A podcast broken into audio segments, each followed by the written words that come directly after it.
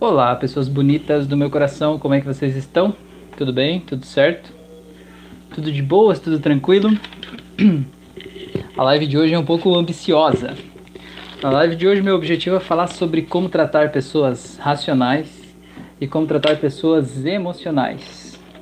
Então, se vocês são terapeutas, hipnoterapeutas, se vocês têm essa dificuldade aí, né, de tratar esses dois tipos de paciente, então cola aí que o, esse é o assunto de hoje, né? E se você também é uma pessoa muito racional ou uma pessoa muito emocional, conta aí pra gente também, tá? É, o que que o que está acontecendo aí dentro, de que forma a gente pode é, ajudar, né? Essas pessoas da melhor forma possível. Tá bom? Mila tá aí, boa noite, seja bem-vinda, Mila. Muito bom tê-la aqui conosco nesse momento, nessa nossa família aqui. Muito bom, muito bom. Vamos dar mais um tempinho para essas pessoas chegarem, então, enquanto isso. Ver se o YouTube está notificando essa gente bonita hoje. O meu suporte do celular está querendo jogar o meu celular no chão de novo, igual naquela live, mas isso não vai acontecer hoje, né? Nós vamos mudar isso aqui aqui. Beleza, muito bem, muito bem. Então, pessoas, contem para mim, vocês são mais racionais ou mais emocionais? Eu fiz essa enquete lá no meu Instagram, perguntando se as pessoas são mais racionais ou mais emocionais. E na verdade eu fiquei surpreso com as respostas, porque eu senti basicamente dividido de, de, três, os três igualmente, né? Tanto quem respondeu racionais, quanto quem respondeu emocionais, quanto quem respondeu equilibrado. Foi o mesmo número de pessoas, basicamente. Daniela Ribeiro, boa noite, Daniela, seja bem-vinda. Seja bem-vinda, muito bem. Pessoas, contem aí pra mim. É, vocês receberam a notificação certinho da live hoje? Porque hoje eu não vi a notificação aqui. E tem algo errado, né? Eu sempre digo algo que tá errado não tá certo aqui nesse YouTube. Mas se vocês estão aqui, tá tudo bem. Tá tudo certo, é isso que importa, né? É, então deixa eu ver quem falou aqui. A Mila falou que é emocional, Mila, é emocional total. Que legal. É legal a gente poder é, se olhar e se conhecer também, né? Às vezes a gente se engana, né? A gente acha que a gente é uma coisa e a gente não é aquilo, né? Na verdade, a gente é é, pode, pode se surpreender com o que a gente mesmo é, né? Então é muito interessante. Freta aí, boa noite. A Mila falou que a notificação chegou atrasada, mas chegou. Que bom. Daniela falou que não recebeu a notificação, não. Poxa, que pena aí, Daniela. Mas que bom que você está aqui, né? Então vale ainda mais você estar tá aqui hoje sem notificação, né? Melhor ainda, né? Era para você estar tá aqui, né? Nereida, tem, muito bem, muito bem. Seja bem-vinda, Nereida. A Daniela, então, sou mais emocional, eu acho. Beleza, legal, interessante. É, então vamos lá, pessoas. É, o, esse assunto, eu confesso para vocês que é um assunto que é um pouco polêmico, tá? É um assunto que é um pouco polêmico, inclusive para mim. Né? Eu não tenho, eu vou contar para vocês, vou ser sincero que eu vim para essa live hoje, eu não tenho uma opinião totalmente formada sobre isso ainda. Né? Embora eu já tenha formado essa opinião algumas vezes e desformado ela, e formado de novo e desformado, nesse momento eu me sinto um pouco até sem saber exatamente qual é a resposta certa para esse questionamento. Vou ser sincero com vocês. Mas o meu objetivo é vir aqui trazer um pouco de luz sobre esse assunto. Quem sabe vocês me ajudam, inclusive, a achar o caminho certo para isso, né? Então, quem já trabalha como hipnoterapeuta ou quem já fez sessões de hipnose, contem para mim, vocês têm mais dificuldade de tratar quem? É mais racional ou quem é mais emocional? Qual pessoa que tem a maior dificuldade de tratar? Né? Qual que é mais difícil de conseguir fazer transformações acontecerem na vida das pessoas? Qual pessoa que é mais difícil de conduzir a sessão? Qual pessoa que é mais difícil de ter resultados? Né? Quem é muito emocional ou quem é muito racional? Contei para mim. A Mila falou aqui, ó, tenho dificuldade em atender pessoas muito racionais. Ah, legal, Mila, muito bom, muito bom. A Nereida falou, eu sou muito emocional, mas estou tentando equilíbrio. É, a Nereida também falou que tem mais dificuldade nas pessoas racionais. Pois é, então, pessoas. É, esse é o nosso objetivo aqui, né? O nosso desafio hoje é saber como que a gente vai tratar essas criaturinhas, tá? Então, eu vou começar contando um pouco da, da minha história aí. Bruno, tá aí? Seja bem-vindo, Bruno. Boa noite, muito bem. É, contar um pouco da minha história, que eu sempre fui uma pessoa muito racional, né? Sabe aquela história do, que a galera diz assim do São Tomé, São Tomé, né? Eu só acredito vendo. Então, é, eu sempre fui assim, né? Eu sempre fui muito de tentar achar o sentido, né? Por que, que aquilo é daquele jeito? Por que, que não é de tal jeito, né? Por que, que se eu fizer isso vai acontecer aquilo, né? Uma coisa meio científica, né? Tentando achar uma, uma explicação lógica para as coisas ali, né? E sempre foi uma coisa bem bem assim que me, me caracterizou a ser assim, né? E quando eu fui fazer faculdade, a minha faculdade que eu, né, a primeira que eu fiz foi de jornalismo, e na faculdade de jornalismo você aprende a ser ainda mais racional, né? Você aprende ainda mais a confrontar as versões das pessoas, né? A duvidar do que as pessoas te dizem, né? Porque no jornalismo acontece muito isso, as pessoas te dizem algo e às vezes aquele algo que as pessoas te dizem não é a verdade em si, aquilo ali é uma verdade tendenciosa. É uma coisa que eles querem que você diga na mídia, né? Porque se você disser aquela informação na mídia, vai privilegiar eles de alguma forma, né? Aquela informação vai fazer com que é, eles saiam na frente de, de outras pessoas em função de algo que você possa dizer, né? Então as pessoas podem, muitas vezes na imprensa, né? As pessoas querem talvez te usar, te manipular, assim, né? Então você aprende muito isso na faculdade, na prática de, diária, né, de jornalista, você aprende muito a desconfiar das pessoas, né? a tentar achar a razão de tudo, a razão que tem por trás de tudo, né? É, e, e, isso me tornou ainda mais racional, né? Fátima, boa noite, seja bem-vinda. É, e eu confesso que para mim, assim, na verdade, né, é, aconteceram coisas na minha vida que não tinha explicação, sabe? Pelo menos não para o que eu vivia naquele momento, né? Aconteceram coisas comigo, com a Fran, é, que não tinha como explicar aquilo ali, aquilo ali não fazia sentido. E na busca por respostas a essas coisas inexplicáveis, é que a gente encontrou o caminho do autoconhecimento, né? Descobriu que o mundo é muito maior do que a gente conhecia. Adilson, boa noite, seja bem-vindo. A gente descobriu que o mundo é muito maior do que a gente conhecia, né? Do que aquele mundinho que a gente estava inserido, inserido, né? Aquele mundinho é pequeno, mas não é o mundo real, né? O mundo real é muito maior.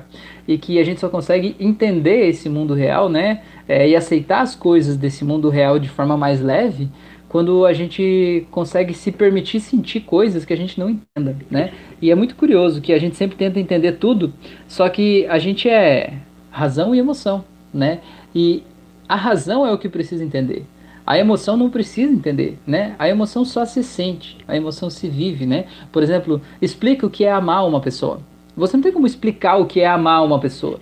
Você pode detalhar uma lista de coisas que você faz. Você pode detalhar uma lista de reações fisiológicas que acontecem no teu corpo enquanto você está amando, como por exemplo o coração bater mais depressa, né? Você ficar com a boca seca, talvez, ficar com as mãos suadas de nervosismo, né? É, você pode detalhar uma série de coisas, mas isso não explica o que é o amor.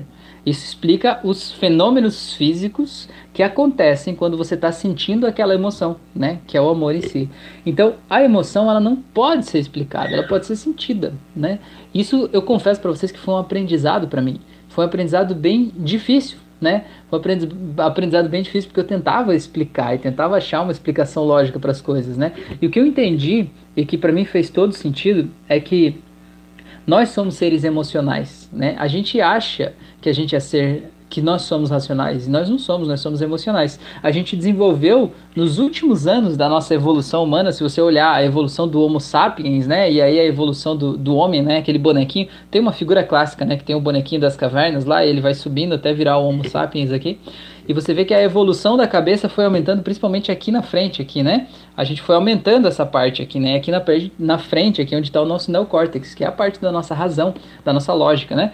Então, o que nos fez nos diferenciar muito mais dos outros animais, né? E a gente, de alguma forma, evoluir socialmente e ter ferramentas cada vez mais afiadas, né? E conseguir é, criar grupos de identidade que se ajudam e que conseguem se comunicar, né? E criar organizações sociais para que cada pessoa possa é, para que cada pessoa possa fazer uma pequena parte, aquela pequena parte de todos possam estar sendo orquestrada para fazer algo grande, né? Isso foi o nosso neocórtex que se desenvolveu nos últimos anos. Só que a gente vê a nossa capacidade de lógica, a nossa capacidade de raciocínio e a gente acha que a gente é racional e a gente não é no final das contas, a gente é emocional, né? Nós somos seres que vivem a partir das nossas emoções, né? Então tem um livro chamado O Erro de Descartes. Quem não leu esse livro ainda leia, tá? Ele é um livro criado por um ele é neurologista, um médico neurologista, e ele trabalha com pessoas que tiveram lesões no cérebro, né, em várias partes do cérebro. O trabalho desse é analisar como essa lesão em uma parte específica do cérebro afeta o desempenho e a vida das pessoas. Então ele faz vários testes, né, com equipamentos de ressonância magnética para medir a irrigação sanguínea do cérebro e ver que tipo de dificuldade que as pessoas enfrentam em função de ter uma, uma doença, uma lesão, um problema, né, numa parte específica lá do cérebro, né, de todas as partes. Ele foi criando um mapeamento e a partir do estudo dele a gente consegue entender efetivamente que área do cérebro é responsável por cada coisa do nosso corpo. Porque antes disso a gente tinha muito achismo, né? Eu acho que isso faz aquilo e tal. Mas a partir daquele estudo com, com tipo, a pessoa não tem aquela parte mesmo e ela apresenta um problema X, a gente consegue ter uma análise diferente, né?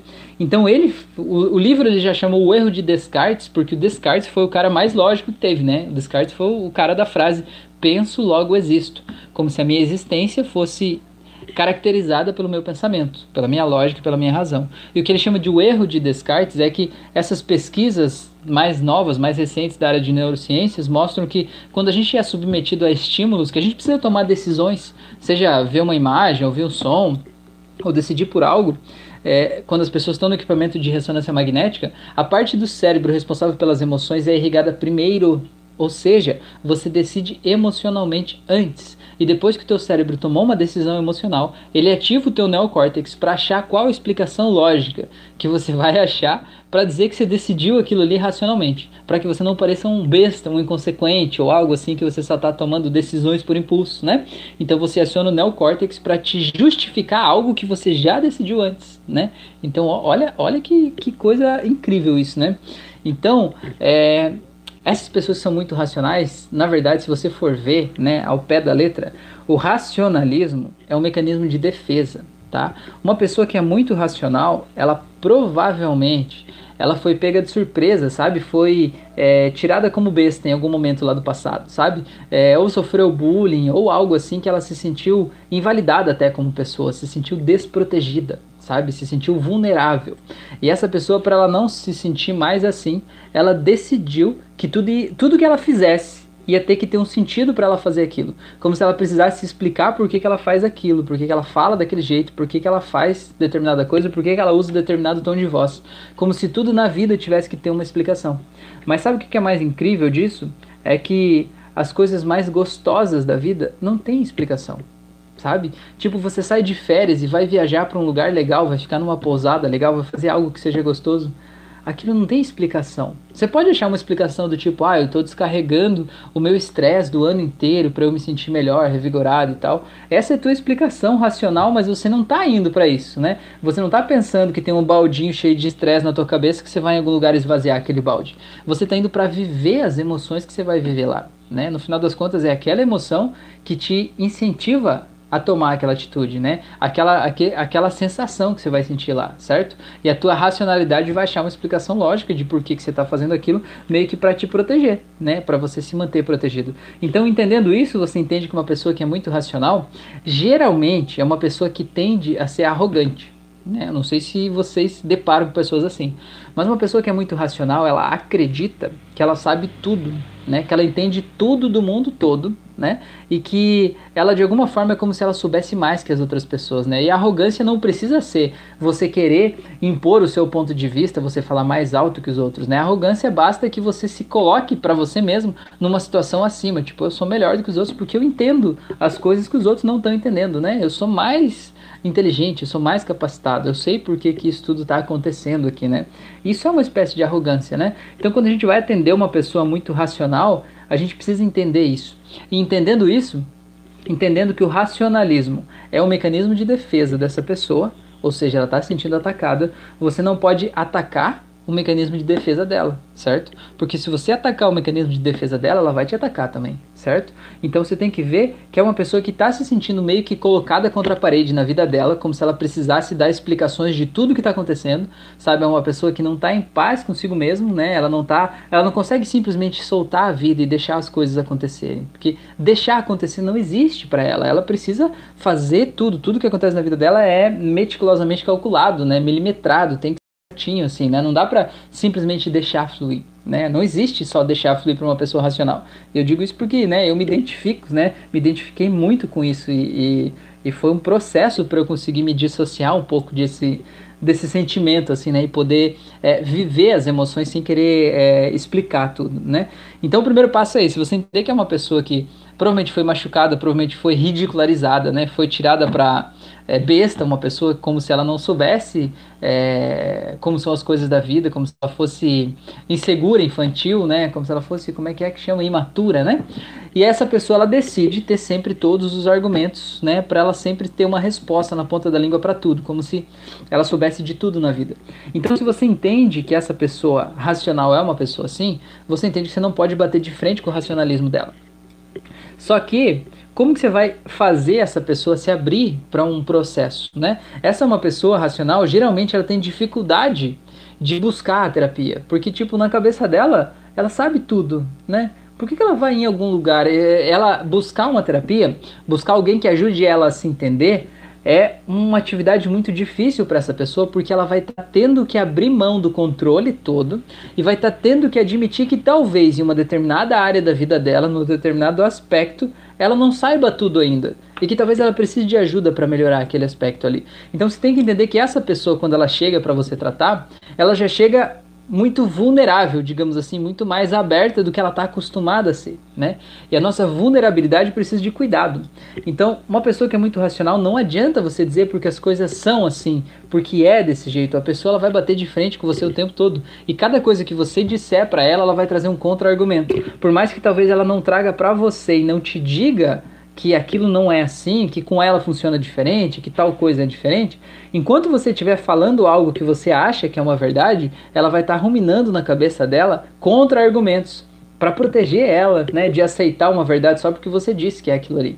Então você precisa entender esse mecanismo que está funcionando ali e você entender que você precisa ajudar aquela pessoa, encaminhar ela pelo pensamento dela né, fazer, digamos assim, movimentar dentro dela a, os pensamentos que ela precisa ter, né, as coisas que ela precisa ver, para que ela vendo aquelas coisas sobre uma nova perspectiva, ela sozinha chegue na resposta, certo? Porque se você disser para ela tomar aquela decisão, vai ser difícil para ela aceitar a tua coisa. Ela provavelmente vai criar uma, uma energia contrária à tua sugestão apenas para ela se manter no controle, para dizer, não, sou eu que faço, sou eu que decido, né? É, tem uma pessoa que eu atendia no começo, é, e que era muito claro, a gente fazia assim, dizia para ela assim, coisas simples, como por exemplo o início da hipnose. Imagine que há uma escada que desce, que você está descendo essa escada. E aí depois que terminava a sessão, a pessoa dizia assim: "É na hora que você falou para eu imaginar a escada, na verdade eu estava me imaginando que sei lá, que eu tava andando no shopping, ou sei lá, que eu tava vendo uma árvore de Natal, ou que eu tava lá no meu trabalho falando com uma pessoa que eu não gosto lá. Cara, a pessoa ela tá deliberadamente não seguindo a tua instrução. Quer dizer que ela está se auto-sabotando? Sim, quer dizer que ela está se auto-sabotando. Só que talvez se você usar um tom meio imperativo, um tom de ordem, com uma pessoa muito racional, ela não vai seguir justamente para ela ir para o lado contrário, para ela ter dentro dela, para ela alimentar naquela insegurança dela, naquele mundinho imaginário que ela pode ter o controle de tudo na vida dela, ela vai fazer justamente o contrário para te dizer, em outras palavras, né, que ela está segura, ela está na zona de conforto dela, ela está ali onde ela se sente bem.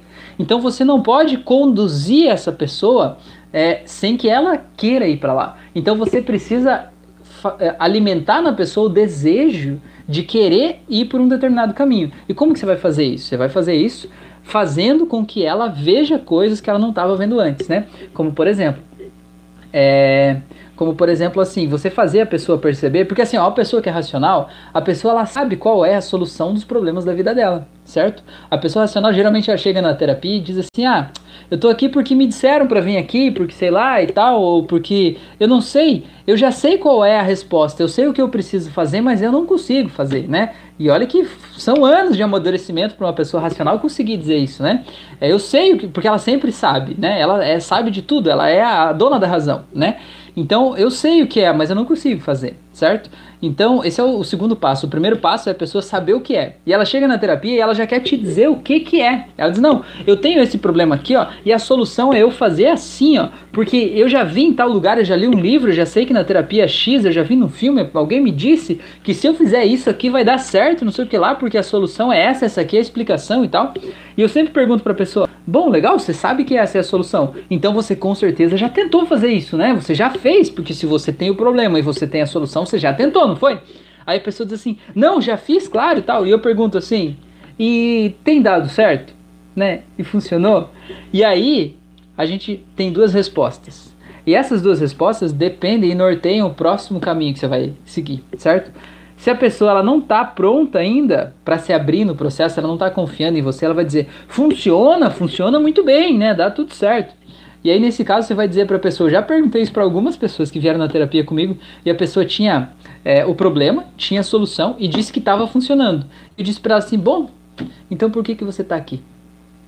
Né? Eu acho ótimo isso, porque você olha nos olhos da pessoa e diz assim: bom, por que, que você está aqui? Né? Se o que você está fazendo está funcionando, não há motivo de você estar tá aqui, né? Não há necessidade dessa nossa conversa, né? Você já está dando certo, né? O problema não existe mais.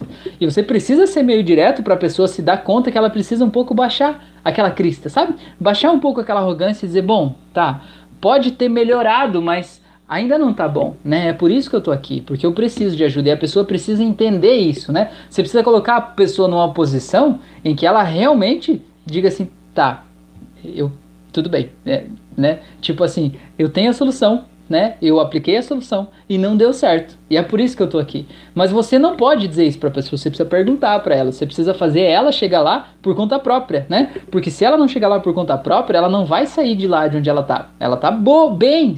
Lembre que essa pessoa, ela tem as respostas todas, né? Ela tem a solução. Mas geralmente é assim: eu sei que o meu problema vai ser quando o meu problema vai resolver quando eu fizer tal coisa quando eu fizer a coisa X, né? Quando eu fizer aquilo ali ou quando aquilo acontecer, tudo na minha vida vai dar certo, a minha vida vai florir, vai se abrir como num passe de mágica, sabe? E às vezes a coisa X é uma coisa tão idiota como, sei lá, a pessoa ir lá e comprar uma roupa diferente, sabe? Tipo, comprar uma roupa não vai mudar a vida de ninguém, mas às vezes a pessoa, ela cria coisas para dizer, não, quando eu fizer isso, aí eu vou ser diferente, eu vou me sentir diferente. Quando eu mudar de trabalho, quando eu mudar de marido, de esposa, né? Quando eu, é, sei lá, fizer uma viagem, aí tudo vai ser diferente na minha vida.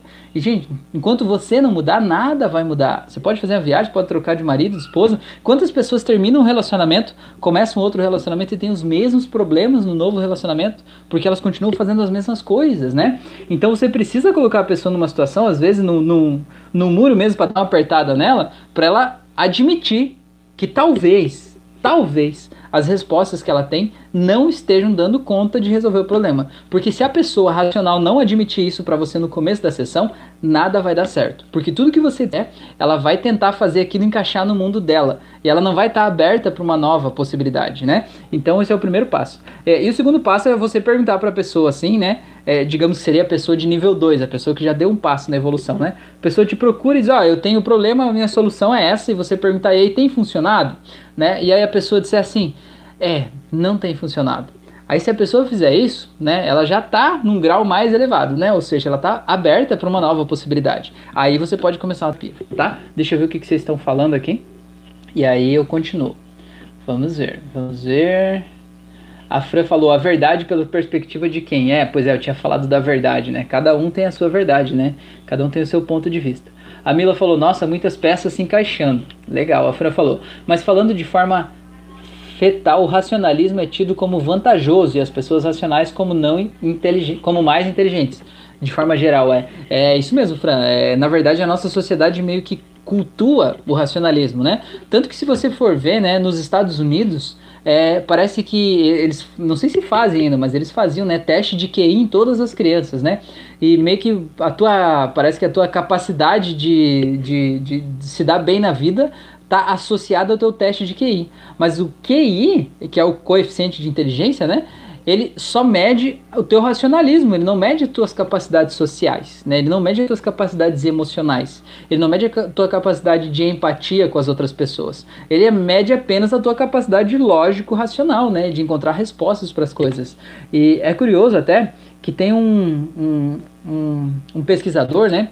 Uma equipe lá que eles fizeram uma pesquisa, se eu não me engano, foram durante 70 anos nos Estados Unidos, e eles pegaram vários alunos de, de jardim de infância, né? E fizeram teste de QI em vários deles. É, e aí eles foram acompanhando ao longo da vida essas pessoas, né? E repetindo o teste em alguns anos seguintes. E na verdade o que eles acreditavam antes de fazer esse teste é que se identificassem logo no jardim de infância quais eram as crianças que tinham o QI mais elevado, né? Quais eram as mais racionais, eles acreditavam que essas pessoas iam ser as pessoas que iam ter as melhores vidas, digamos assim, as melhores condições financeiras, iam estar em trabalhos melhores, né? Iam ter mais capacidade de desenvolver as suas próprias vidas, né? É, e o que essa pesquisa descobriu, né, no final das contas, depois de vários anos de pesquisa, é que aquilo não se aplicou como verdadeiro né? Que várias pessoas que foram grandes é, expoentes da política, da economia, da cultura, das ciências, passaram pelo teste de QI e ficaram abaixo lá, certo? Foram tidos pelos pesquisadores como pessoas que não iam se dar bem na vida. E foram grandes ícones, né, da sociedade norte-americana em função das suas descobertas, da sua inteligência e da sua qualidade de vida. E muitos dos que tinham um QI muito elevado tinham uma vida pobre, uma vida pobre não, não só no sentido financeiro, mas uma vida pobre de relacionamentos, uma vida pobre de qualidade de vida mesmo, sabe? É, tem até um caso que é clássico de um cara, eu não me lembro o nome dele, mas ele tem um QI, pela média do QI, maior do que o de Einstein. O Einstein tinha, se eu não me engano, acho que era 160 pontos. Eu não sei o número exato, mas eu lembro que o Einstein tinha 160 pontos, por exemplo, mais de 100 pontos. E esse cara tem 190 pontos, ou seja, ele tem um QI mais alto que do Einstein, certo? Então o pessoal, quando fez o teste, que eu descobriu, meu Deus, cara, esse aqui vai ser um gênio. Esse cara aqui, ele vai mudar o mundo, ele vai ter milhões, né, na conta dele, ele vai ter a vida incrível que ele quiser ter, porque ele é muito inteligente, né? É, e o que, que eles descobriram? Que na verdade não, que esse cara, ele teve vários problemas na vida dele. Ele não conseguiu, inclusive, terminar duas faculdades que ele começou, ele não conseguiu terminar as faculdades, porque ele tinha problemas de relacionamento com os professores, ele tinha problemas de relacionamento com os colegas, ele tinha problemas de relacionamento com a faculdade, ou seja, é como se ele canalizasse toda a energia dele para o racionalismo. E ele sabia muito bem de matemática, da lógica das coisas, mas ele não sabia lidar com pessoas sabe?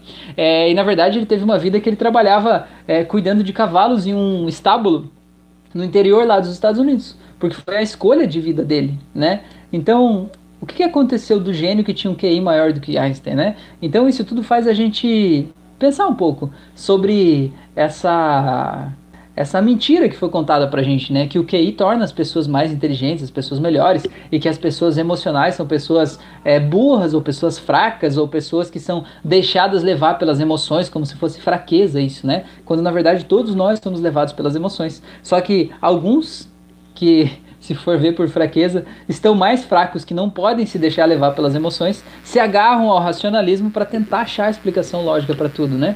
Então isso muda um pouco, né? A jogada, muda um pouco o jeito da gente olhar para as coisas, né? Tá, a Neiva falou, cheguei, seja bem-vinda, Neiva. A Ilza, boa noite, amado, seja bem-vinda. É, a Fran falou, boa noite, tá? O hipnólogo Paulo Quaresma. E quando na regressão à infância, a versão adulta sente dó da sua versão infantil, reforçando seu papel de vítima. Cara, que ótima pergunta. Eu já atendi uma pessoa, olha só que curioso isso, Paulo. Eu já atendi uma pessoa que fez uma regressão e voltou na regressão e a, a criança dela lá, né, sei lá, tinha uns 4 ou 5 anos, tava com medo de uma enchente, né? Deu uma enchente e tinha um rio passando na frente da casa ali e a criança tava lá com o pé quase na água, olhando para aquele rio assim, né? Quase na água no jardim da casa, né? De noite, no escuro, aquela enchente. E a gente voltou na regressão, eu falei assim: "E aí, então, vamos ajudar essa criança?" Ela falou assim: "Não, eu quero jogar ela na água. Falei, como assim? Né? Não, eu quero jogar essa criança para se afogar aqui. Eu falei, opa, mas o que está acontecendo aí, né? Então você fala que a pessoa volta e sente dó da criança. Eu já atendi muito disso, mas esse foi um caso bem marcante para mim. A pessoa voltar e querer matar a criança lá numa enchente, né? Foi um caso bem, bem intenso, assim, levou bastante tempo ali para a gente desamarrar aquilo, entender o que tinha por trás daquilo e trazer uma outra energia para ajudar a pessoa a realmente resgatar aquela criança, né? Acolher, pegar aquela criança no colo ali, né? E não desejar a morte da criança. Mas Paulo, isso que você perguntou é uma coisa muito interessante, né? A pessoa sentir dó. É, eu sempre costumo dizer assim, olha, é, você sabe o quanto isso foi doloroso, né? Só você sabe o quanto foi doloroso, porque você tava lá. Mas eu sempre digo pra pessoa, né, pra versão adulta, dizer assim, olha, aquela criança, ela tá desesperada, precisando de algum tipo de apoio, algum tipo de porto seguro, sabe? Algum lugar onde ela possa se agarrar, porque nesse momento talvez ela tá sentindo a falta de qualquer adulto, né? Ela não tem nenhum adulto aí, ela tá se sentindo vulnerável, certo? Então ela precisa de um adulto e por mais que você não se sinta totalmente preparado para isso, seria muito importante que você desse um abraço nela por ela, não por você, né? E ele vai lá dar um abraço, daí nesse abraço eu vou pegando assim, de tipo, sinta como essa criança te abraça forte, buscando um porto de seguro, né? Buscando uma sensação de coragem, uma âncora de segurança, né? É, entenda que por mais que talvez você acha que como adulto você ainda não tem toda a segurança para ajudar aquela criança, aquela criança não pensa assim. Ela pensa que qualquer adulto seria suficiente, inclusive você né? Então, agora eu sempre faço assim, pega essa criança e tira ela daí e leva ela para ver o futuro de tantas coisas incríveis que ela vai viver que você já viveu, mas que ela ainda não viveu. Para ela saber que aí não é o fim do mundo, porque muitas vezes acontece algo ruim, a criança fica sentindo que o mundo dela terminou, né? Sei lá, separação dos pais, ela acha que não vai ter um amanhã, né? Ou um trauma ali como é, uma sensação de perigo, né? De, de, de, perigo de morte iminente ali, né? É, então a, leva ela para o futuro, isso ajuda ela a se empoderar, sabe? É, outra coisa também, quando a pessoa ainda assim continua lá, ai que dozinho, pobrezinha, ela tá apegada a uma ideia de dó, né? É, então o que, que dá para fazer? Dá para fazer um reframing, né? Dá para você reescrever aquela história. Por exemplo, imagina que a criança sofreu um abuso sexual, né? Então diz para a pessoa, o adulto ali, voltar a cena até antes do abuso acontecer, né? Quando ela tava lá antes de entrar naquele quarto ou ficar sozinha com aquela pessoa, né? Aí volta antes, aí reescreve aquela história a partir dali, entendeu? Ah, a pessoa vai convidar a criança para entrar no quarto. Aí você vai lá naquela hora e pega a criança pela mão e leva a criança a brincar no jardim em vez dela entrar naquele quarto, sabe? E aí veja aquela outra pessoa, né, que foi o abusador, saindo daquela casa e indo para outro lugar, sabe? Para editar aquela memória daquele dia, para trocar a memória do abuso em si por aquilo, para que se a pessoa está sentindo tanta dó da criança, então, para que não, ter, não esteja acontecendo aquele fato, né? Porque o fato não tenha acontecido na vida dela, porque ela não vai precisar ter dó de algo que não aconteceu, certo? E se ainda assim a pessoa ainda ficar com dó da criança, aí eu sugiro fazer uma regressão pro dó, certo? Qual foi o momento da vida que a pessoa sentiu mais dó? E aí, no caso, foi a criança lá do passado que sentiu dó de algo. Ficou com a sensação de, de, de vitimismo mesmo, assim, sabe? Sentiu dó de alguma coisa, sentiu pena de algo. E talvez tem um fato lá que cause esse dó. Às vezes, quando é uma criança que está sentindo aquele dó, aquela pena ali, às vezes quem sentia muito dó das pessoas, quem tinha uma visão de mundo vitimista, era a mãe. E a criança recebeu aquela emoção, aquela energia ali, dentro do útero da mãe, enquanto a mãe estava grávida, né? E a mãe sentia dó de tudo, a mãe ficava vendo as coisas, né? Vendo o jornal lá, sentindo pena das pessoas, sentindo pena de tudo, né? E aquela sensação de dó veio com a criança, e a criança cresceu, virou um adulto, e esse, essa pena tá ali, né? Ela vê uma cena de tristeza e ela não consegue ressignificar aquela cena porque ela tá apegada ao dó, apegada à pena, né? Então talvez precise de uma regressão para o fato da pena, né? E aí depois a gente vem voltando, né? De cena para cena até chegar no momento certo, tá bom? Emanuel falou, boa noite, Rafael, qual o tema? Emanuel, hoje a gente está falando sobre como tratar pessoas racionais e emocionais, né? Que existem diferenças na terapia tá? É, a Fran falou, Emanuel. Te... Ah, a Fran respondeu ali. Valeu, Fran. A Nereida falou emocionais e racionais. Qual é o mais difícil de tratar? A Nereida falou verdade. Não, a Neiva, desculpa. A Neiva falou verdade. Rafael, se a pessoa não dá a oportunidade de ouvir novas formas de perceber o problema para ter resultados diferentes, precisamos fazer algo diferente. É para dar um olhar diferente que os terapeutas estão aqui. Lembrando que estamos como terapeutas do lado e não contra. Claro, exatamente. A Fátima falou: já não me sinto fora da casinha. Não me sinto tão fora da casinha. Legal. Ellie, boa noite. Que bom, menina, que você tá aí. Seja bem-vinda. A Neiva falou: Ah, já ouvi uma terapia que a pessoa ficava brava com seu ex mais novo que o fez sofrer. Legal. O Paulo falou: Grato pela resposta. Valeu, Paulo. A Mila falou: E não quis de jeito nenhum mudar o pensamento. Não quis dar continuidade por mais que eu tentasse todas as técnicas. Essa foi frustrante. É, não quis o quê, Mila? É, não quis de jeito nenhum mudar o pensamento. E o pensamento qual que era? Um pensamento de dó? É isso? Pensamento vitimista, assim, né? Então é, é interessante. Uma coisa que eu gosto de fazer quando a pessoa é muito vitimista, a pessoa fica com dó de todo mundo, sabe? Tipo aquela pessoa que diz assim, ai. Tipo, pergunta assim, pergunta como é que foi a tua infância? A pessoa fala assim, ai, minha infância foi muito terrível, eu sofri demais tal. Aí você pergunta assim, ah, tá, aí você muda de assunto, assim, como é que é teu trabalho? Ai, meu trabalho é ruim, meu chefe é muito ruim, ninguém me respeita, não me valoriza, eu ganho pouco. Aí você vai mudar de assunto, pergunta, ah, tá, e como é que é a tua esposa? Ai, a minha esposa é muito complicada, porque ela não faz nada, fica fazendo as coisas só para me provocar, certo? É uma pessoa vitimista, né? A culpa é do mundo, a culpa nunca é dela, né? Ele é o coitadinho, diz a Neiva ali, isso mesmo. Ele é o coitadinho, né? É o sofredor do mundo, né? Então, é... é é uma situação que é complicada, porque quando você se coloca no coitadismo, você não consegue sair de lá, né? Você só vai melhorar a tua vida se alguém mudar. Só que você não pode mudar o outro. Então, se o outro nunca mudar, você nunca vai mudar, vai ficar na merda ali para sempre, né? É uma escolha tua, né? Mas o que eu queria dizer é quando a pessoa é muito vitimista, a pessoa vê o outro como coitadinho, tá? Por exemplo, você pergunta assim: "Ah, como é que é o relacionamento, sei lá, do, do teu irmão?" Ai, meu irmão, coitadinho dele, ele tem uma esposa que só judia dele, porque não sei o que lá e tal. Aí pergunta, como é que é a, a tua filha? Ai, a minha filha só se dá mal no trabalho dela, pobrezinha da minha filha, tudo dá errado para ela. Ela se esforça tanto, mas tudo dá errado e tal. E essa pessoa que tem esse viés muito de sentir pena dos outros, isso faz mal para ela também, né? Porque ela tá sempre vendo o negativismo de tudo, né?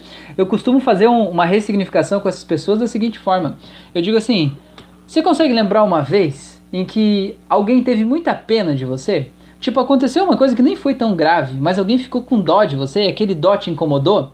Do tipo assim, sei lá, você caiu ali, sei lá, e machucou um pouquinho a mão. Mas você levantou e seguiu. E fica alguém assim, ai, coitadinho de você, você não se machucou, nossa, isso foi muito ruim, coitado de você, pobrezinho com essa mão, vai ter que ir lá e fachar essa mão, nossa, coitado de você, vai ficar doendo isso aí. É aquela pessoa que fica te angustiando, sabe? E você se sente mal, você quer dizer, não, eu não sou esse coitado, né? Eu caí, levantei, tô seguindo minha vida aqui, pronto, né? Já foi. Para de falar disso, me deixa seguir minha vida, né? E aquela pessoa que se ela te encontrar no dia seguinte, ela ainda diz assim, ai, como é que tá a tua mão, tá doendo aí, pobrezinho, tadinho de você caiu, né? Aí quando a pessoa lembra de algo assim, porque todo mundo conhece uma pessoa assim, você lembra de como você se sente mal quando as pessoas te tratam desse jeito. Quando as pessoas te tratam como infantil, te tratam como se você não tivesse poder de mudar a tua própria vida, sabe? Como se fosse uma pessoa incapaz, como se fosse um coitadinho, isso faz mal, né? Isso te tira a energia de poder mudar as coisas, né? E quando a pessoa se lembra de como é ruim ser tratado como um coitadinho,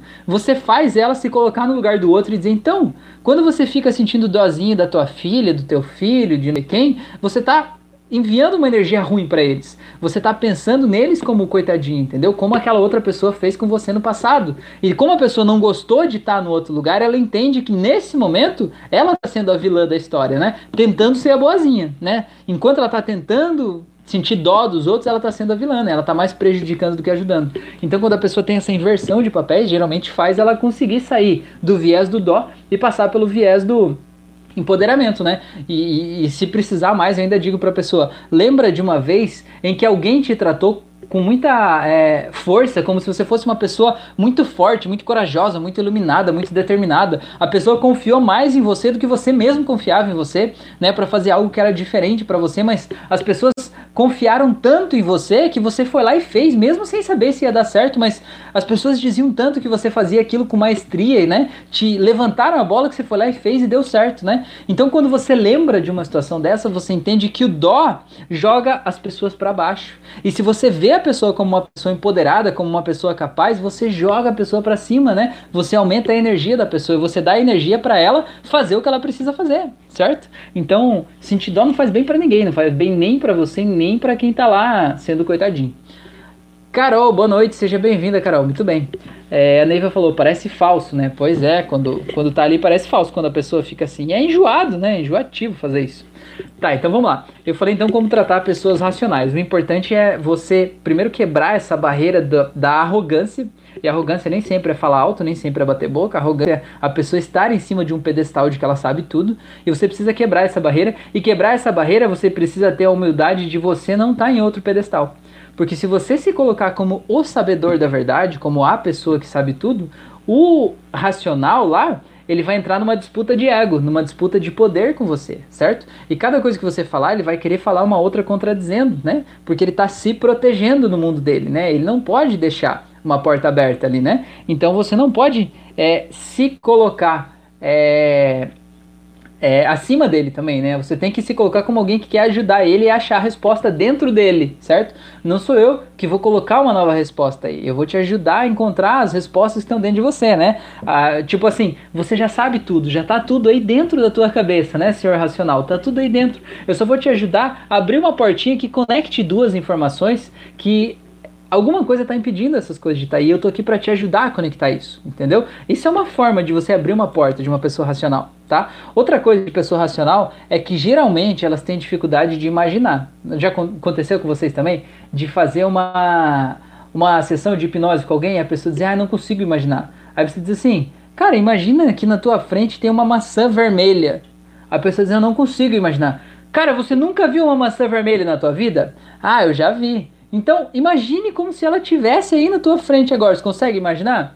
Ah, sim, né? A pessoa racional, ela tipo, é, a coisa tem que fazer sentido para ela, né? Por que, que tem uma maçã aqui? Por que, que ela ia aparecer? Por que, que tá aí desse jeito, né? Ela não consegue apenas se deixar levar pela emoção daquele momento, né? Ela não consegue, geralmente, ela não consegue acreditar no lúdico. É como se a criança dela, porque a, a criança é a que brinca, né? A criança é a que se diverte, a criança é a que vive as emoções.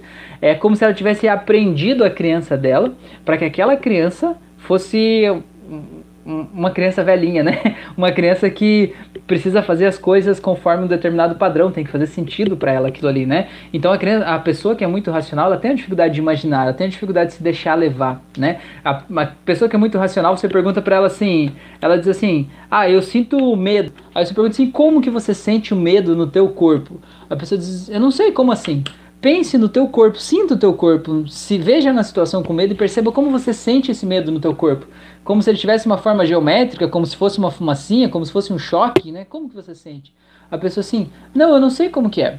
Por quê? Porque a pessoa ela realmente não sabe, ela não tem a, a, liberdade de se permitir observar as emoções no corpo dela, de observar o seu sentimento. Para ela, isso tudo é como se não existisse, entendeu? É como se tivesse apagado os sentimentos da vida dela e vivesse uma vida engessada ali. Só que qual que é o problema de viver uma vida engessada? O problema de uma vida engessada é que é uma vida infeliz, é uma vida sem graça, é uma vida pasteurizada certo? Você até pode ter um, uma grande carreira, você pode ter um grande salário, você pode talvez até ter uma família do jeito que você achava que seria a família ideal, mas você não está feliz, sabe? Porque a felicidade é um sentimento e você não sabe sentir sentimentos, você só sabe olhar números, certo? E você está sempre preso e afogado naquele negócio, né? É, então o racionalismo, ele é uma estratégia de defesa, mas ele te mantém lá preso, entendeu? Então deixa eu ver o que vocês falaram, depois eu vou falar de uma metáfora aqui é, que tem num livro que eu acho muito legal, tá? É, vamos ver. A Magda falou a direção no carro automático. É isso aí. É, o Vinícius falou, cada tema um novo aprendizado. Parabéns, irmão. Que legal, Vinícius, que você está aí. Muito bem, seja bem-vindo. Obrigado. A Mila falou, minha sogra, todas as pessoas que ela vai comentar saem um tadinho. Pois é. Por que tadinho, né? Por que tadinho?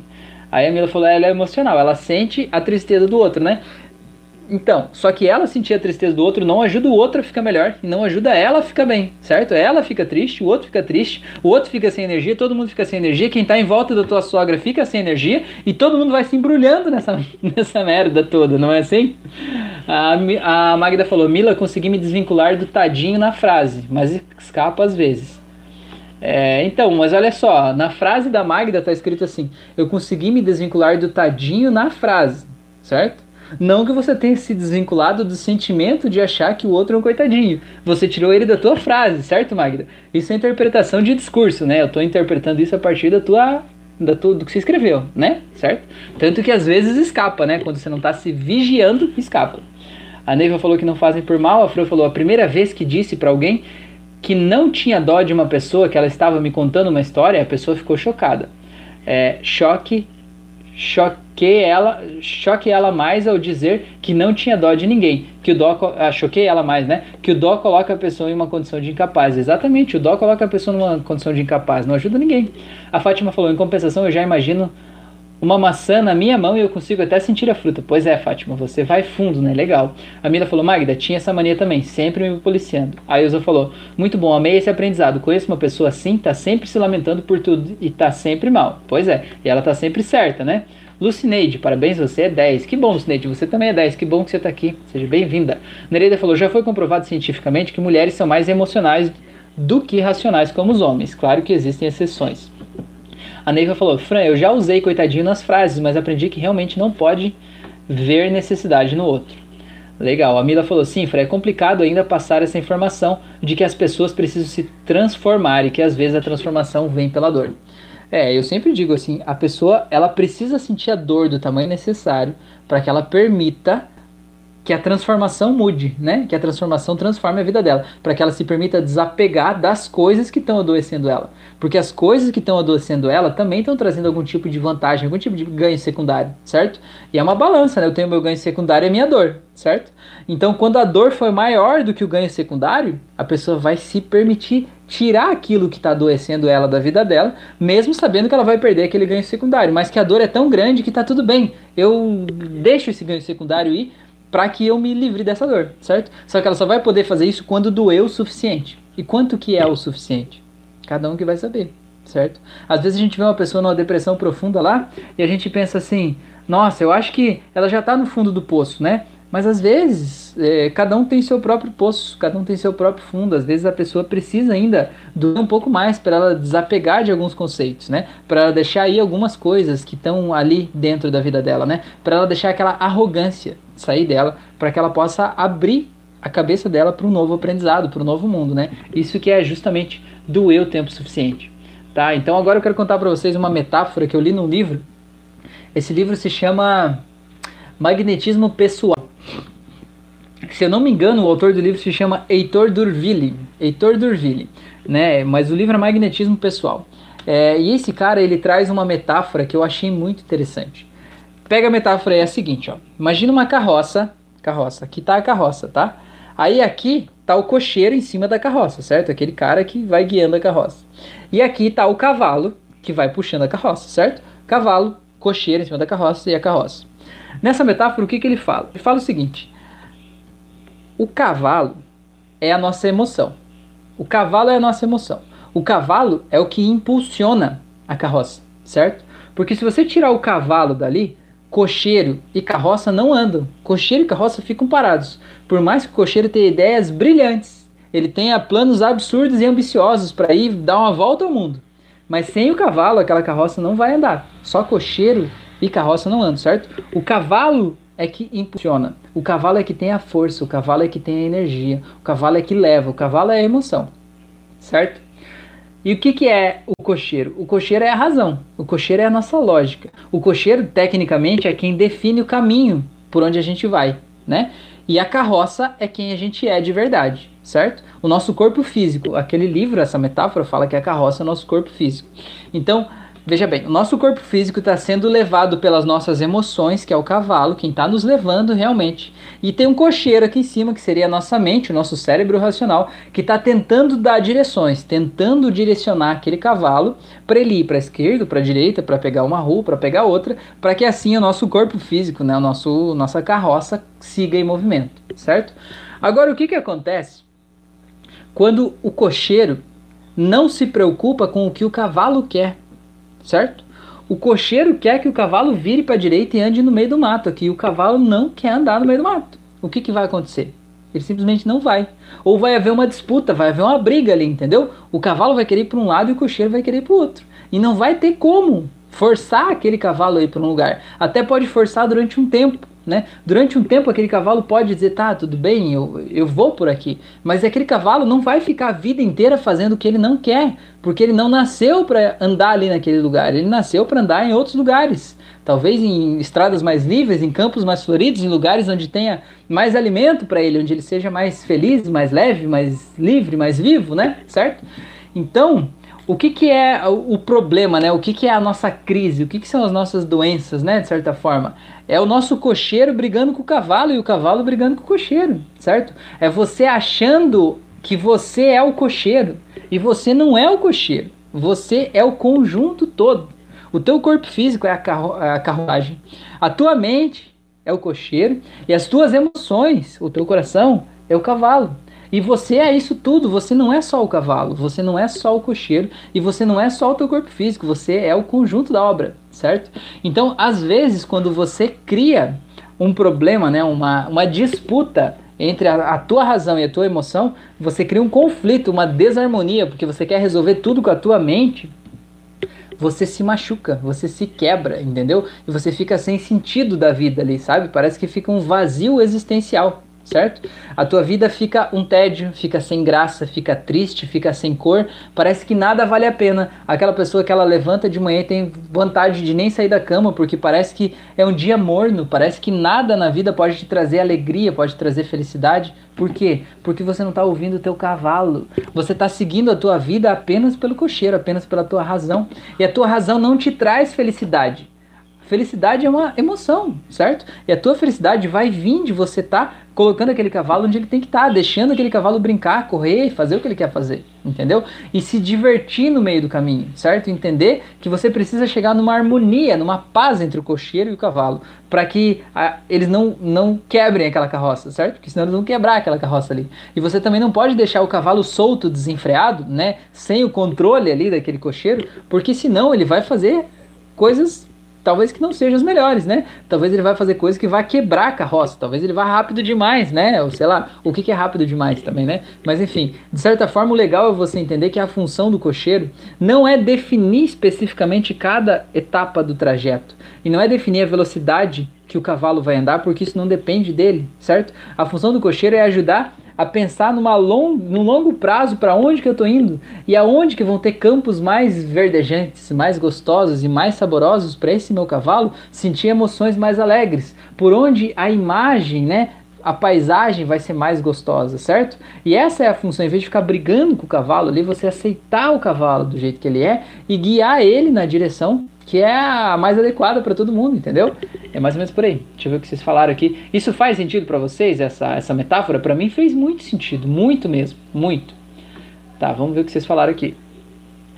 A Neiva falou, Fran, eu já usei coitado nas frases, mas aprendi que realmente não pode ver necessidade no outro, tá?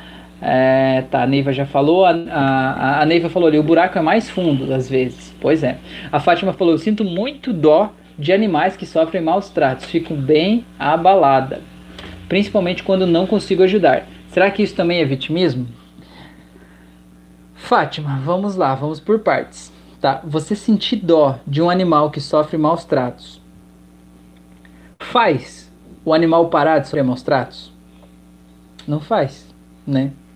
Faz você se sentir melhor com você mesma quando você se sente impotente olhando o animal sendo agredido lá? Não faz, né? Então, de que forma você pode ajudar? É entender que talvez aquele animal que você está vendo lá, que está sofrendo maus tratos, aquele lá você não possa ajudar. Talvez ele esteja fora do teu campo de atuação, aquele lá, naquele momento, daquele jeito, certo? E eu sei que é difícil a gente simplesmente deixar, né? Mas às vezes realmente a gente não tem como intervir naquele caso. O que, que acontece? Você tem duas opções para fazer com isso. Você pode pegar e se colocar num estado emocional para baixo, depressivo, se jogar no fundo do poço e dizer assim: eu não consegui ajudar, eu não consigo ajudar os animais que estão sofrendo, eu não posso fazer nada por isso. Ou você pode pegar aquela energia e transformar ela numa energia e dizer o que que eu posso fazer para ajudar os animais que sofrem. Talvez eu não possa ajudar aquele lá, mas talvez a missão daquele animal na minha vida, de, de eu ter visto ele sofrendo, era ativar em mim essa energia, né? essa humanidade que me possa talvez ajudar animais que estão sofrendo, né? E talvez você possa ser, sei lá, voluntário em uma ONG que ajuda a resgatar animais de rua, sabe? Você possa ser voluntário em algum outro lugar que vai te encher de vida e vai te ajudar a quando vê uma cena dessa dizer, eu não posso ajudar esse ali, mas eu estou fazendo a minha parte. Entendeu? Então, se aquilo ali te dói, você tem uma escolha para ver o que você vai fazer com aquela energia. Vai deixar aquela energia doer como uma dor que vai te, uma faca enfiada em você, ou você vai pegar e vai transformar aquilo ali numa energia que vai ser canalizada para algo bom. É que nem a história do Aikido, né? O Aikido é uma técnica de luta que é, ela consiste em você pegar a, a força do teu oponente, né, do teu adversário e usar a força dele contra ele próprio, né? Do Steven Seagal, o cara vem lutar com ele, ele pega com o um dedinho assim e joga um para cá, e joga outro para lá, e faz o um negócio todo assim, né? Ele usa a própria força, a energia do oponente contra ele mesmo. Então é você é, pegar e ver essa energia que vem, que ela estava acostumada a chegar e doer, de que forma eu posso canalizar essa energia para transformar ela em algo bom, algo que me ajude, algo que realmente faça diferença na vida das pessoas, né? Eu costumo usar isso também quando a pessoa ela sente que fez algo muito mal no passado, do tipo assim, ah, eu me culpo demais porque, sei lá, eu estraguei a vida de alguém lá no passado, eu fiz uma coisa que eu não posso me perdoar por algo que eu fiz lá no passado, né? E cada vez que eu lembro daquilo eu me sinto mal. Eu penso assim, bom, eu digo para a pessoa assim, bom, você não pode mudar o que passou, né? O que passou, passou. né? Não tem como voltar lá no passado, por mais que você queira. É impossível voltar lá e refazer aquela história e fazer ser diferente, certo? Mas você pode, cada vez que se lembrar disso, usar aquela energia para você fazer coisas boas, certo? Que quando você fizer coisas boas, você vai se sentir bem com você mesmo, vai se sentir sendo uma pessoa boa. E quando você se sentir sendo uma pessoa boa, numa balança, você vai ver aquilo que você fez de mal, que te fazia se sentir impuro, impróprio, pecador, né? Você vai fazer aquilo ser cada vez menor, quanto mais você coloca coisas boas do outro lado da balança, né? Então, é mais ou menos a mesma coisa a respeito desse vitimismo, né? Tá bom? Daniela falou, eu também, Fátima, sou assim. A Ellen falou, alguém, pelo amor de Deus, salva essa parte da metáfora e faz um mini vídeo. Eu preciso ouvir isso toda manhã.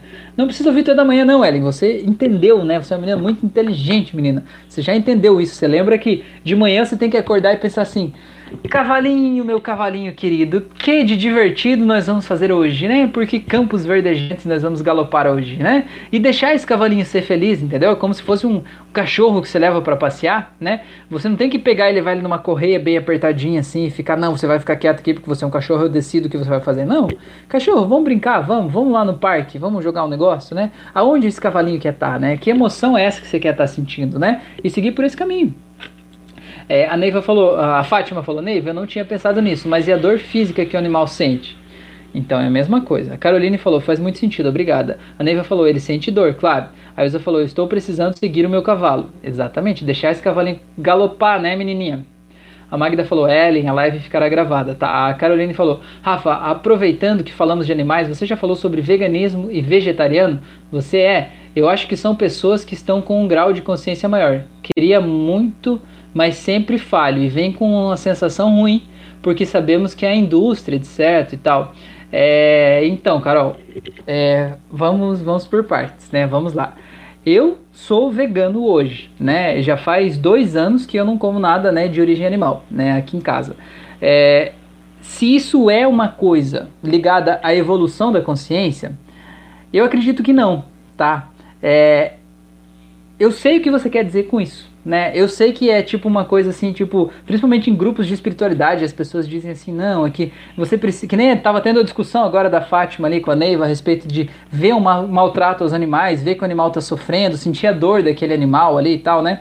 É, eu entendo que esse é um assunto, né, que se você pensar, tem um negócio que chama especismo, né? A gente, por exemplo, vê um cachorro sentindo dor, e a gente tem pena do cachorro, porque a gente tem uma, um vínculo afetivo com aquele animal, né? O cachorro não pode sentir dor, né? O cachorro é nosso amigo, certo?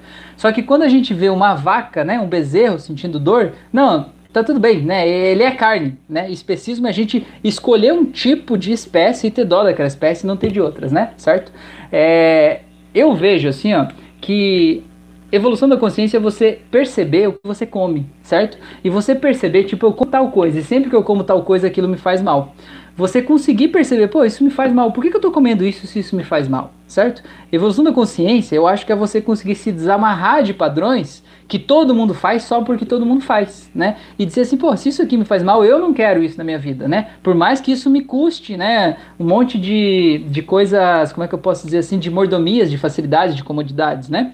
Mas eu não quero isso para mim, é uma decisão, certo? Agora a pessoa, por exemplo, lá em grupos de expansão da consciência sempre tem essa discussão, né, que nunca tem fim. Porque a pessoa diz assim: ser vegano ou ser vegetariano é uma consciência mais evoluída, isso é arrogância. Isso é arrogância. É na verdade você tá comparando como se houvesse um, um ranking de evolução da consciência, sabe? Você dizer eu sou mais evoluído conscientemente. Isso já mostra o quanto você não é evoluído conscientemente por você estar achando que é mais evoluído que o coleguinha, entende? Você está se comparando, né, nesse processo. Então eu acho que é, cada um tem que, deve, né, analisar a sua própria vida e ver o que faz bem e o que não faz, né? Aqui na nossa casa, é, eu digo assim, a Fran, a, eu e a Fran tava falando sobre isso hoje ainda, né? Eu acho muito lindo as pessoas que chegam ao veganismo pela consciência, tipo uma tomada de consciência, sabe? Tipo, eu acho que nenhum animal deve sofrer para que eu me alimente, certo? Eu acho que a natureza já tem tudo que é necessário, né?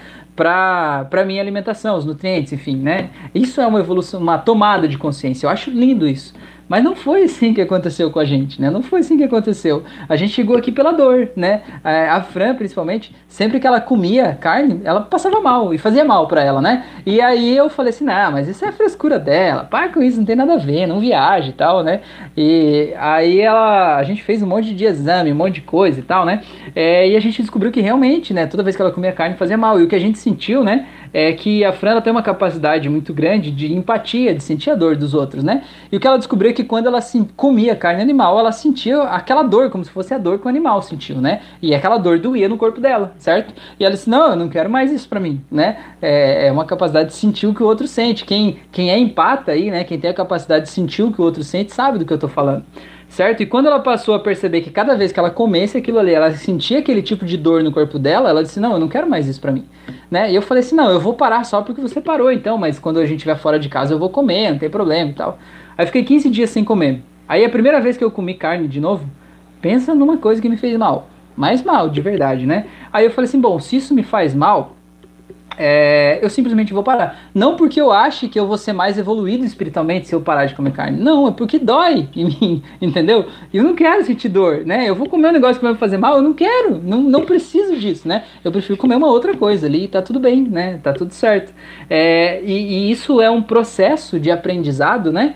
Que que precisa de muito desapego, sabe? Porque assim, se você for ver, por exemplo, a grande mídia, a imprensa fala assim: "Ah, você precisa da proteína animal, porque se você não comer, você vai ser fraco, você vai ficar doente, vai faltar nutrientes, o teu cérebro não vai se desenvolver se não tiver tal coisa, você precisa da vitamina B12, você precisa de tal coisa que só tem lá, né? E aí isso acaba virando uma verdade que vai impregnando na cabeça da pessoa, né? A ponto de pessoas que quando é, viram vegetarianas, né? Elas dizem assim: "Ah, eu não quando eu não como carne carne, eu me sinto mal, eu me sinto fraco, eu me sinto sem energia. Por quê? Pela hipnose a gente entende isso, certo? A pessoa foi condicionada uma vida inteira que carne é força, energia, e no dia que ela não come carne, obviamente ela vai sentir a falta daquilo ali, né? Porque ela, se ela entende que é aquilo lá que traz energia para ela, quando ela não come aquilo lá, como é que ela vai ficar? vai ficar sem energia, né? É uma profecia autorrealizável, certo?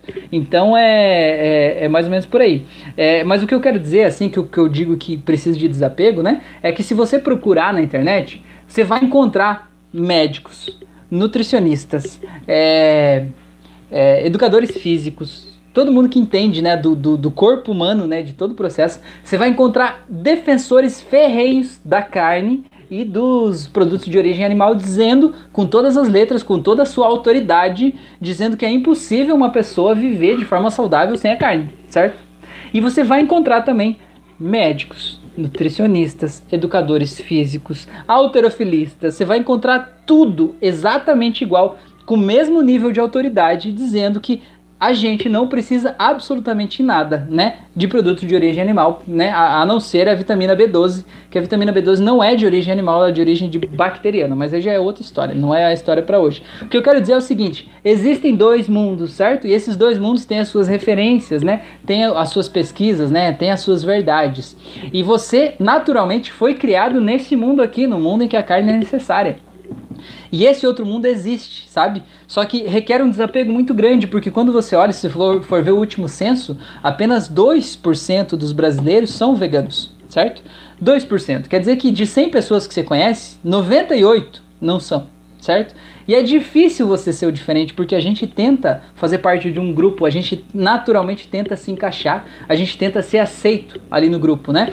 É, e aí você dizer, não, eu sou o diferente. Aí você vai numa festa e é o problema, sabe? Tipo, ai, o que, que nós vamos fazer de comida para essa pessoa? E aquilo acaba virando um negócio tão difícil, tão pesado, sabe? Cara, arroz, feijão, salada, não tem coisa mais vegana que isso, né? Não tem nada de origem animal ali, né? É, e agora a indústria está acrescentando vários outros produtos ali, né? Então, acho que já deu, por, por enquanto, né? Já deu para dar uma ideia aqui. Espero que eu tenha é, explicado aí, Carol. Já aproveitando que eu tô falando nisso, né? A Letícia, minha filha de 4 anos, ela tem um canal no YouTube e, também no Instagram, né? Que ela faz receitas veganas lá, assim, né? E foi ela que quis, ela ficou um ano pedindo para fazer isso, né? Porque a, a, ela sempre dizia, né? Ela já, já era vegana desde o Desde que ela conseguiu entender, né? Desde que ela entendeu, na verdade, ela virou antes de mim, né? Quando ela entendeu de onde vinha a carne, ela disse: Não, eu não quero comer isso, papai. Ela diz: Eu não quero comer bichinho, ela fala. É, e aí a gente ia nos lugares e as pessoas diziam assim: Ah, mas eu não sei o que fazer de comida para vocês e tal. Daí ela dizia assim: Mas papai, a gente tem que ajudar as pessoas a fazer comida igual a gente faz aqui em casa. E daí que ela teve a ideia, né? Ela que teve, incrível que pareça, de fazer isso, né? E a gente tá fazendo. Então sigam ela lá também, que ela tem várias receitas. Todo domingo tem um vídeo novo, tá bom? Tá, deixa eu ver o que tem aqui. O Paulo falou: a parábola do cocheiro é originariamente do filósofo Platão. Ele é bem bacana mesmo, está no diálogo. Fedro. Ah, que legal, Paulo, que legal, do Platão. Deixa eu até anotar aqui. É, o livro que eu li lá do magnetismo pessoal, ele não cita a fonte, sabia? Interessante você me falar isso, porque ele não cita, não. Até vou ver lá, mas ele não cita. Legal, bom saber.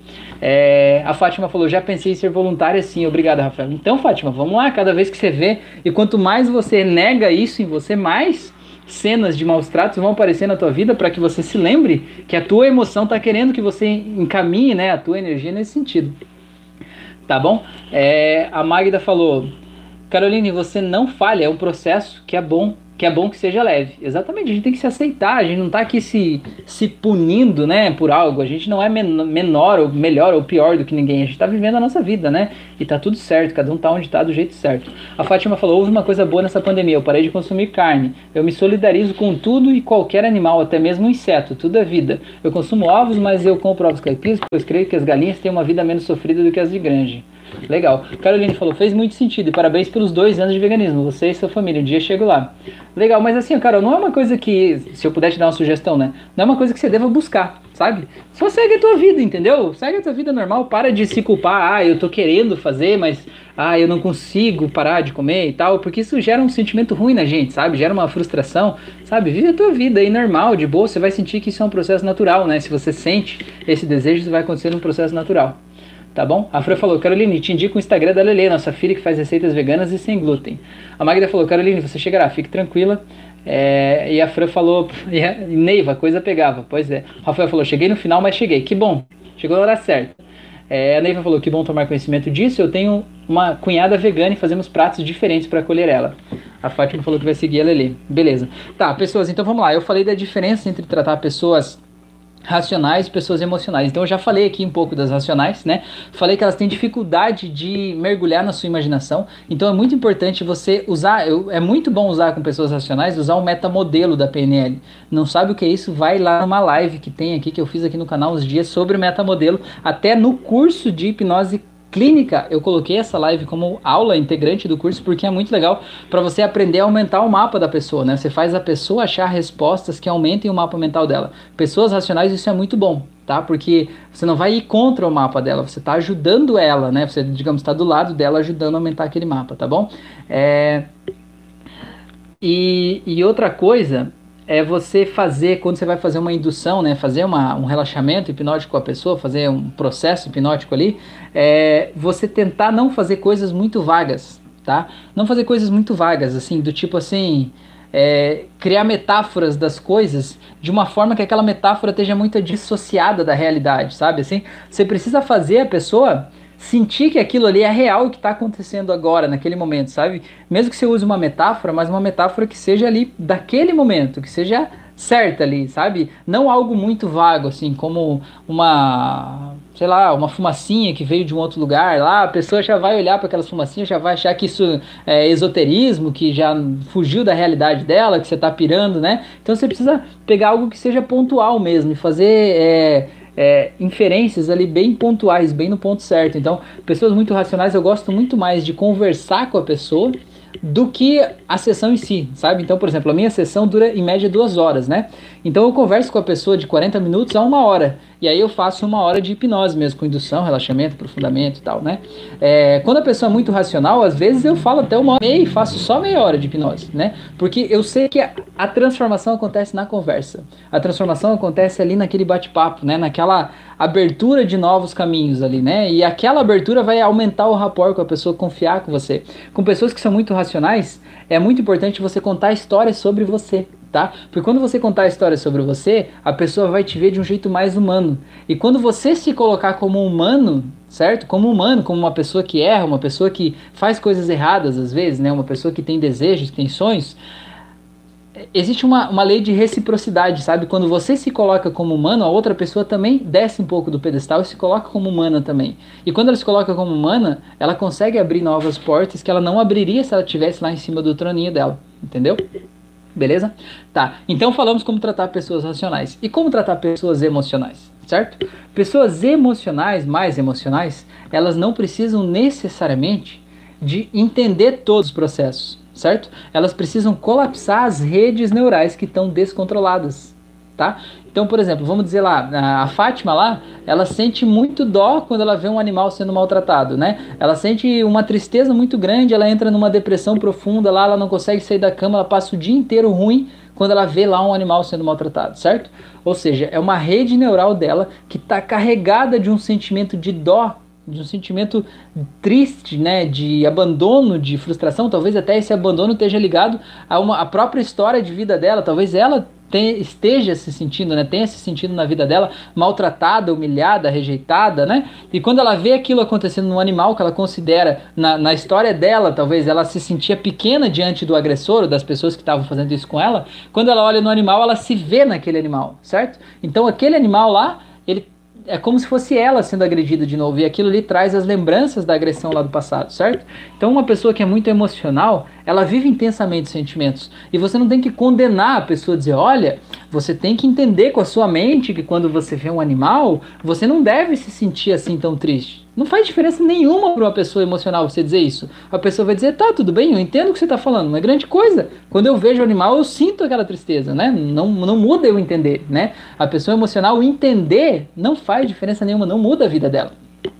Então o que você precisa? Você precisa entender quais são os fatos geradores daquela emoção que está presente na vida dela e dessensibilizar a rede neural que está causando aquela dor, aquele sofrimento. Então você pegar o momento em que ela se sentiu empoderada, se sentiu leve, se sentiu livre, se sentiu feliz e trazer aquela emoção para quando ela sente, é, quando ela vê uma cena de um animal sendo maltratado, né? Porque você não pode impedir a Fátima de ver animais sendo maltratados, porque se ela vive em uma cidade com outros seres humanos e com animais, em algum momento, eventualmente, ela vai ver um animal sendo maltratado, né? Então, ela precisa é, dessensibilizar essa rede para que não doa tanto quando ela vê aquilo, para que aquilo que está se passando ali, ela transforme em uma energia de, ener de força, né, para ela fazer algo pelos animais. Então, se isso é uma bandeira da vida dela, né, para que aquilo não fique doendo só por doer, para que aquilo não cause uma dor que fique lá é, machucando ela como um espinho enfiado, né?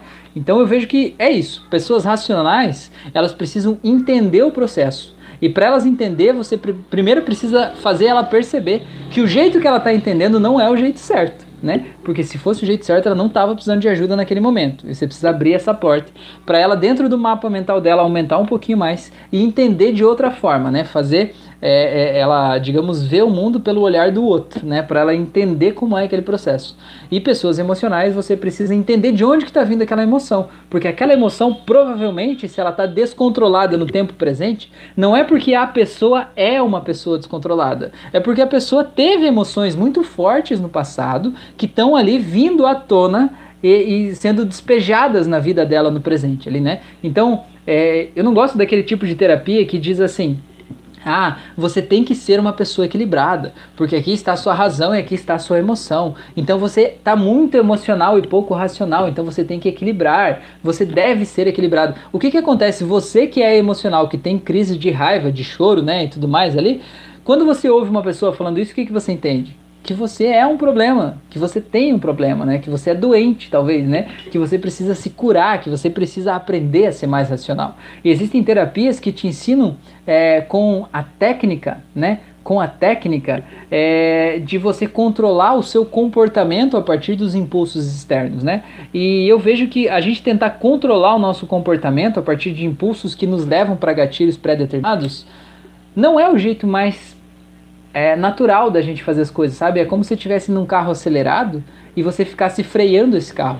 E gasta energia, gasta pastilha de freio, gasta o teu tempo de vida, né? Te deixa tenso você ficar acelerando e freando ao mesmo tempo, né? Então eu acho que a gente precisa tirar o gatilho que te faz acelerar para que você não precise frear, né? E colocar, um, eh, colocar uma nova emoção associada àquele mesmo gatilho para que você esteja harmonioso ali do jeito certo, do jeito tranquilo.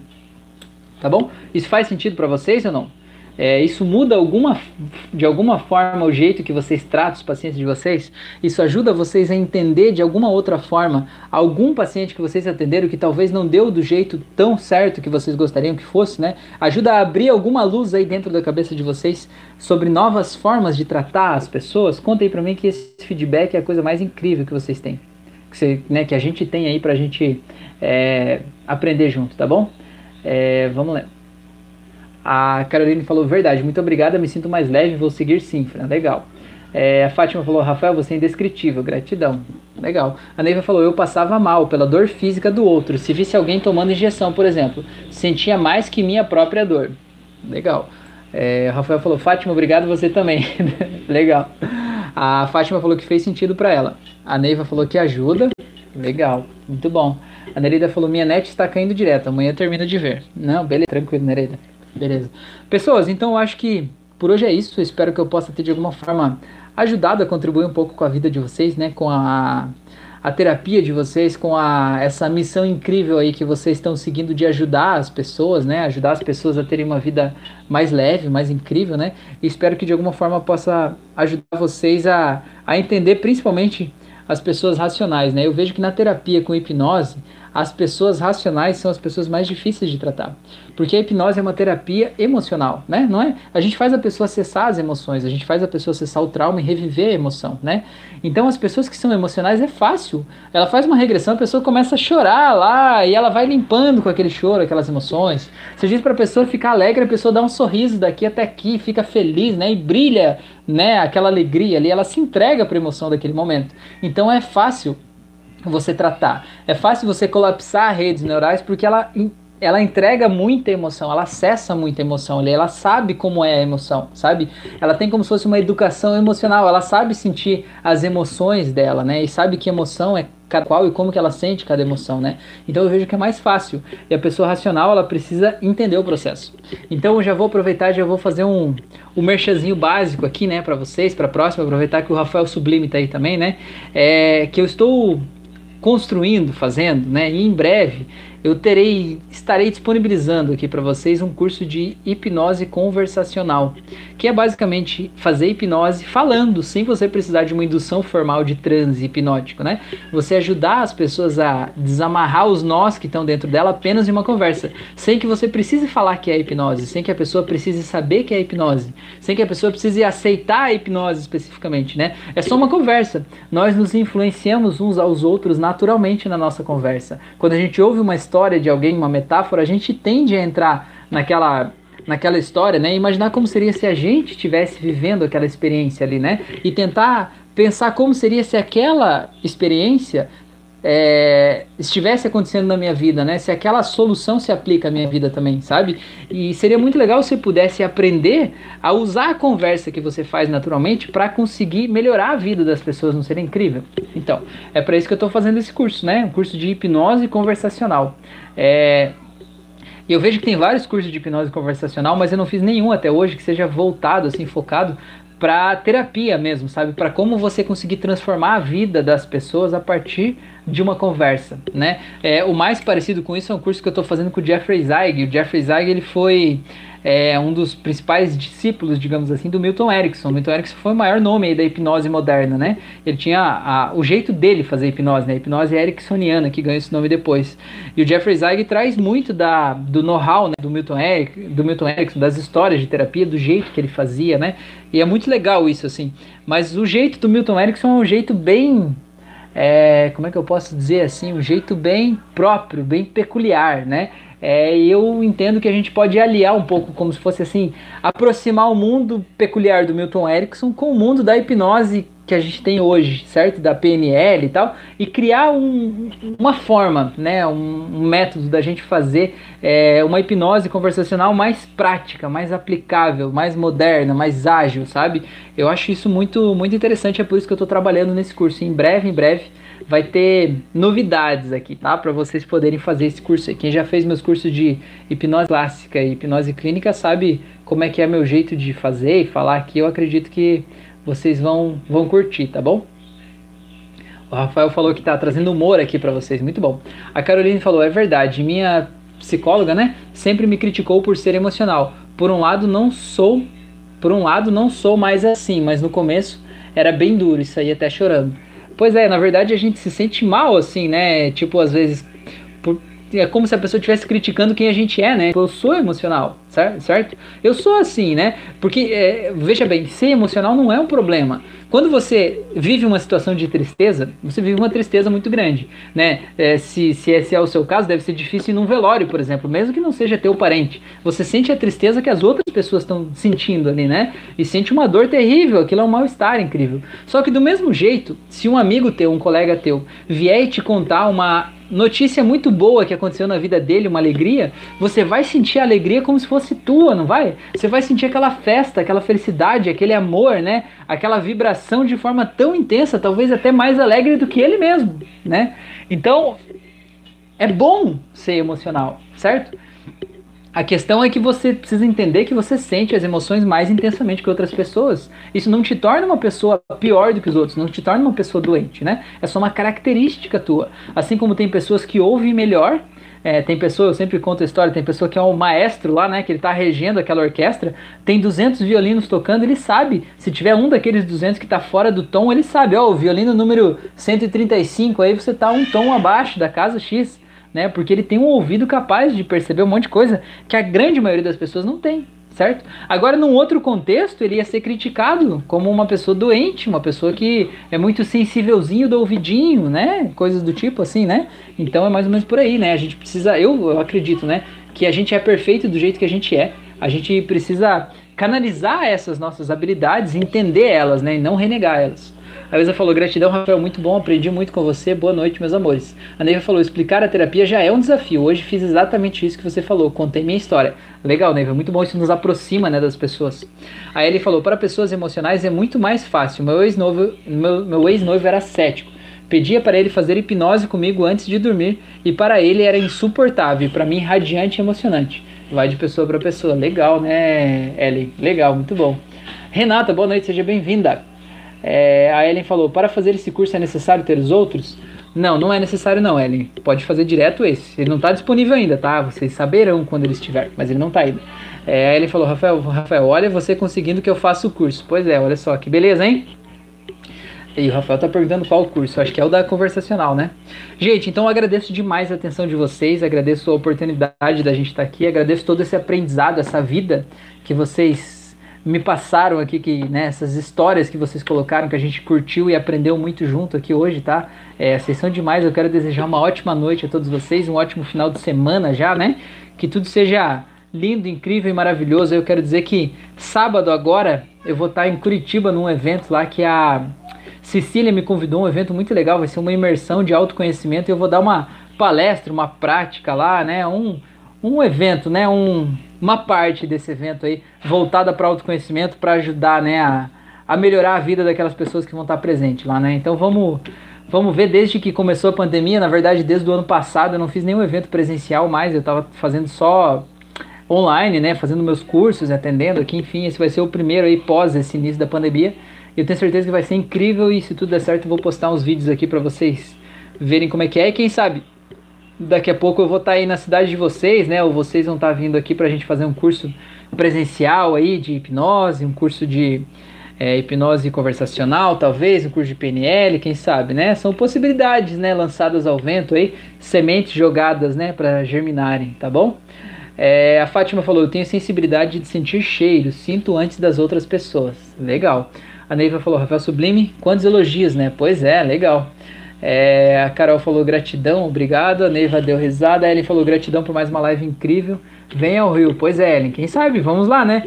Eu já tenho. É, deixa eu pensar. Uma, duas, três, quatro.